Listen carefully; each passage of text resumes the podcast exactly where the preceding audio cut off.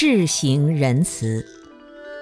我们要真正做到大慈大悲，我们凡夫俗子在人世间的慈悲还是非常有局限，有时只对自己的亲人慈悲，对陌生人就不行；有时对陌生人慈悲，对仇人就不行。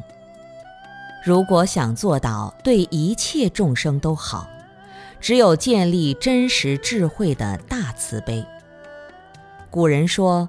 上天有好生之德，大地有载物之厚。只有平等地对待一切众生，才是真正的大仁慈。这种智慧从何而来？这要看我们在日常修行当中能不能转换自己的状态，一点点改善自己的气质，不断地提高自己的心量。